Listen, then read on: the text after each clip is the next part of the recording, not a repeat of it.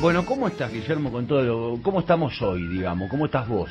Yo estoy bien, yo estoy bien. Este, estamos bien en lo familiar, estamos en una etapa... El país está muy mal, muy Sí, mal. Sí. Entonces, bien en lo particular, muy mal en lo general. Vos sabés que los peronistas en general priorizamos el todo antes que las partes, por lo tanto te diría que estamos complicados. Cuando uno camina y ve lo que está pasando, está, está muy difícil. Esto está... Ayer fui a... Le habían dado el turno de vacunación a mi señora, Sí. fuimos hasta Parque Roca, le tocó allá, y agarré el camino a la vera del riachuelo. Está tremendo, ¿eh? Está tremendo. Está tremendo. Capital estoy hablando, ¿eh? Está tremendo. Está tremendo. Fui, hice hasta Independencia, hasta Jujuy, Sí. Jujuy la cancha de Huracán, y después Claro. le di, fui cortando, digamos, en vez de salir, fui cortando. Por vivo acá en Constitución, Sí, sí. eh, o Montserrat, como lo quieras llamar. Y, este, y te digo que está, está bravo. Eh, no es la Argentina que uno conoce, ¿eh? Esto no es la Argentina que uno conoce.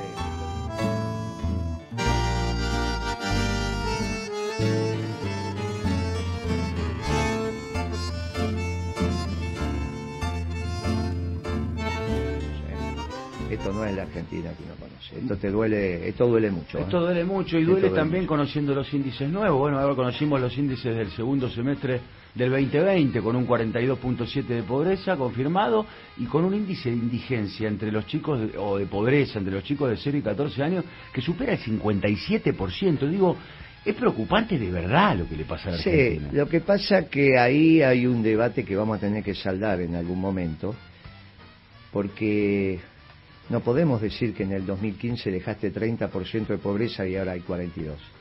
Ahí, ahí tenemos que empezar a ser un poco, ¿no? La verdad que eso no está bien, Ajá. porque confunde a la sociedad, confunde los esquemas de salida, confunde...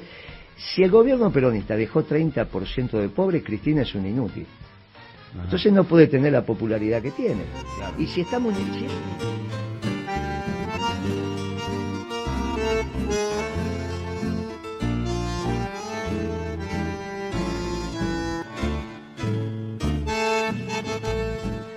entonces no puede tener la popularidad que tiene. Claro. Y si estamos, si es un inútil, no, no, ni siquiera tiene que sentarse en la mesa. No. Ahora, ¿por qué, la, ¿por qué Alberto Fernández, que hoy es el presidente, le sirve decir que el último gobierno peronista dejó 30% de pobres y porque este 42 parece menos? Este 42 ahora, cuando Macri dice, bueno, finalmente con todos los líos que tuvimos, este, dejamos 36, 38, Sí. total es un 20% más que el anterior. Total para Alberto Fernández, comparado con el último gobierno peronista, ¿qué es?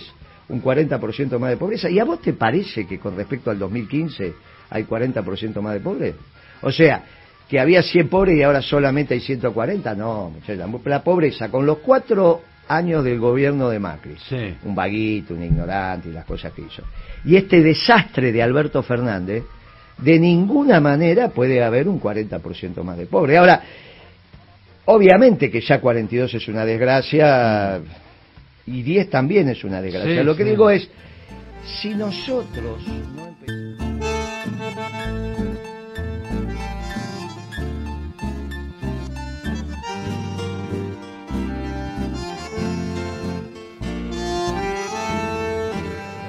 Es, si nosotros no empezamos a poner un poco de seriedad en los análisis, va a ser muy difícil que el gobierno que le sigue a Alberto Fernández también sea exitoso. En algún lugar tenemos que hacer piso. Si no hacemos piso, estamos en un lío bárbaro. ¿Hacer piso qué significaría? Em- ¿Dejar de pensar en el pasado y ver qué hacemos ahora en adelante? no, hay que pensar en el pasado con un espacio de síntesis. Ajá. Y la cita dice, bueno muchachos, el último gobierno peronista tuvo pecadores, bueno, tuvo pecadores. El último gobierno peronista fue, tuvo esto, ta- ta- pero el último gobierno peronista dejó 30% de pobres, entonces explíquenme el 42 de Alberto Fernández, después de cuatro años de Macri. Claro. Ahora, si no dejó 30% de pobres, muy bien, ¿cuánto dejó? Entonces hay cosas del último gobierno peronista que se pueden repetir. Ajá. Eh, ah, muy bien. Yo te pregunto, ¿qué repetiría del gobierno de Macri en términos económicos? Nada. Bien. Ahora, si el último gobierno peronista te dejó un nivel de pobreza separada de la historia política, separada de lo que dijo Morales, lo que dijo Sáenz, lo que dijo Este, lo que dijo... Hagamos un análisis objetivo. Ah, no, para un poquito. Del último gobierno peronista hay cosas que podemos copiar. Y entonces Alberto Fernández, en vez de copiar a Alfonsín, podía copiar a Kirchner. Ahora, si el gobierno de Kirchner fue un desastre, y después siguió el gobierno de Cristina otro desastre, no copia nada de ese gobierno. Y entonces copia lo que para él le parece que fue un buen gobierno, que es el de Alfonsín, que fue un desastre. Para eso sirve detenerse 10 minutos en el pasado.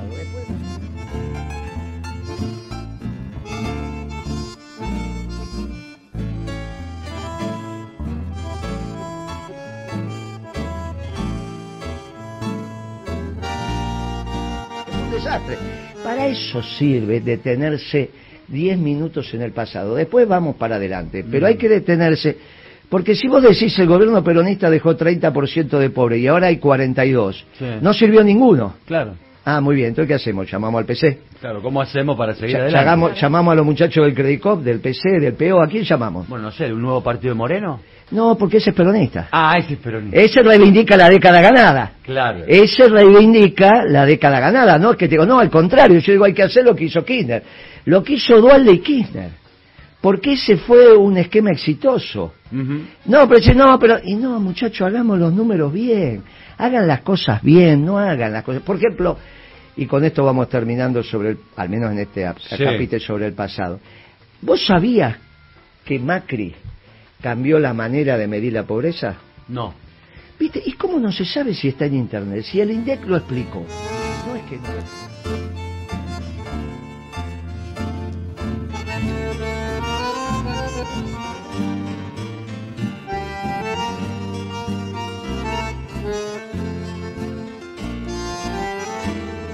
Vamos terminando sobre el, al menos en este capítulo sobre el pasado. ¿Vos sabías que Macri cambió la manera de medir la pobreza? No. ¿Viste? ¿Y cómo no se sabe si está en Internet? Si el INDEC lo explicó. No es que no lo explicó. No lo comunicaron. Sí, no, sacaron un comunicado, pero lo... Bueno, yo te lo cuento y con esto... A ver. Entre cómo mide la pobreza Macri y cómo mide la pobreza desde Alfonsín hasta Cristina, cuando yo era chico, y ustedes también, si bien son más chicos que yo, no se medía la pobreza. No es algo que se está midiendo de todas. No, pero la... No, muchachos, no sé. Antes se medía las necesidades básicas insatisfechas. ¿Viste cuando se habla de...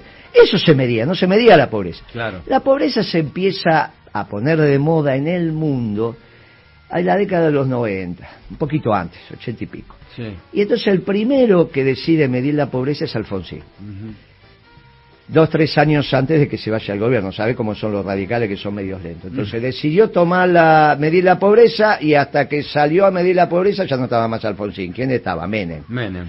Salen a medir la pobreza con la metodología de Alfonsín. Que nadie, seriamente, ni en el mundo, ni en la Argentina, dice ni que está bien ni que está mal. ¿Cómo la midió? A ver. No importa. ¿Por qué no importa? eh, Moreno, ¿cómo no va a importar? No porque a partir de ese momento, si vos las medís siempre igual, lo que vos evaluás es la variación. Si vos repetís los errores, supongamos que Alfonsín fue un desastre midiendo la pobreza, y, te dijo, bueno, en vez de 12 de pobreza había 16 o había 8. Bueno, está bien, es un tema. Pero a partir de ahí, el crecimiento o decrecimiento es lo que... Bueno, por eso ningún gobierno la cambió.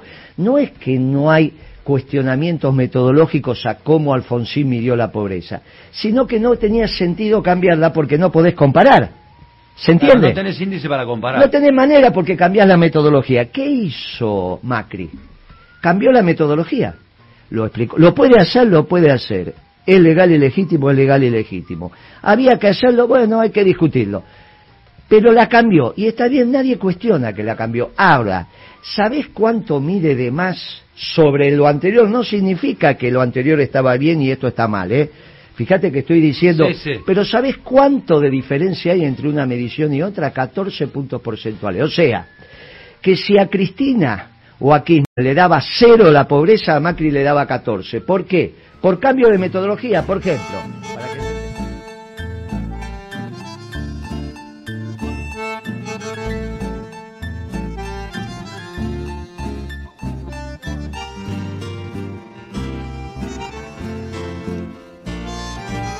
Cristina o a Kirchner le daba cero la pobreza, a Macri le daba 14. ¿Por qué? Por cambio de metodología. Por ejemplo, para que no entendamos, sos pobre si no comís un salamín picado fino.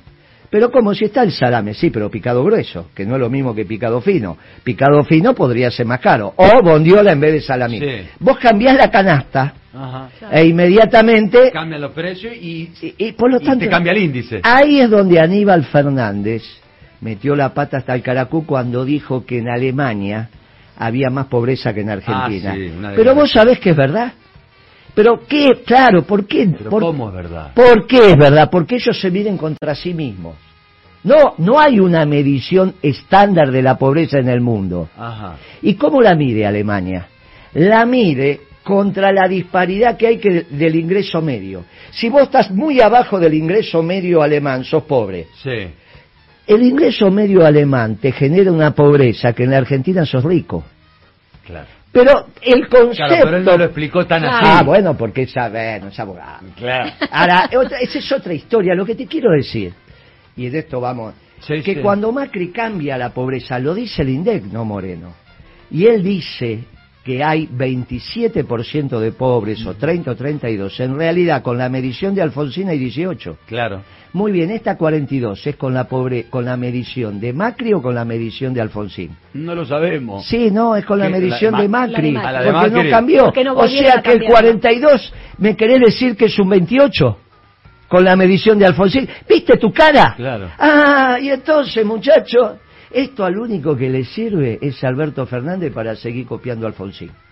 Copiando a Alfonsín. claro, iba a fracasar, iba a terminar como Alfonsín.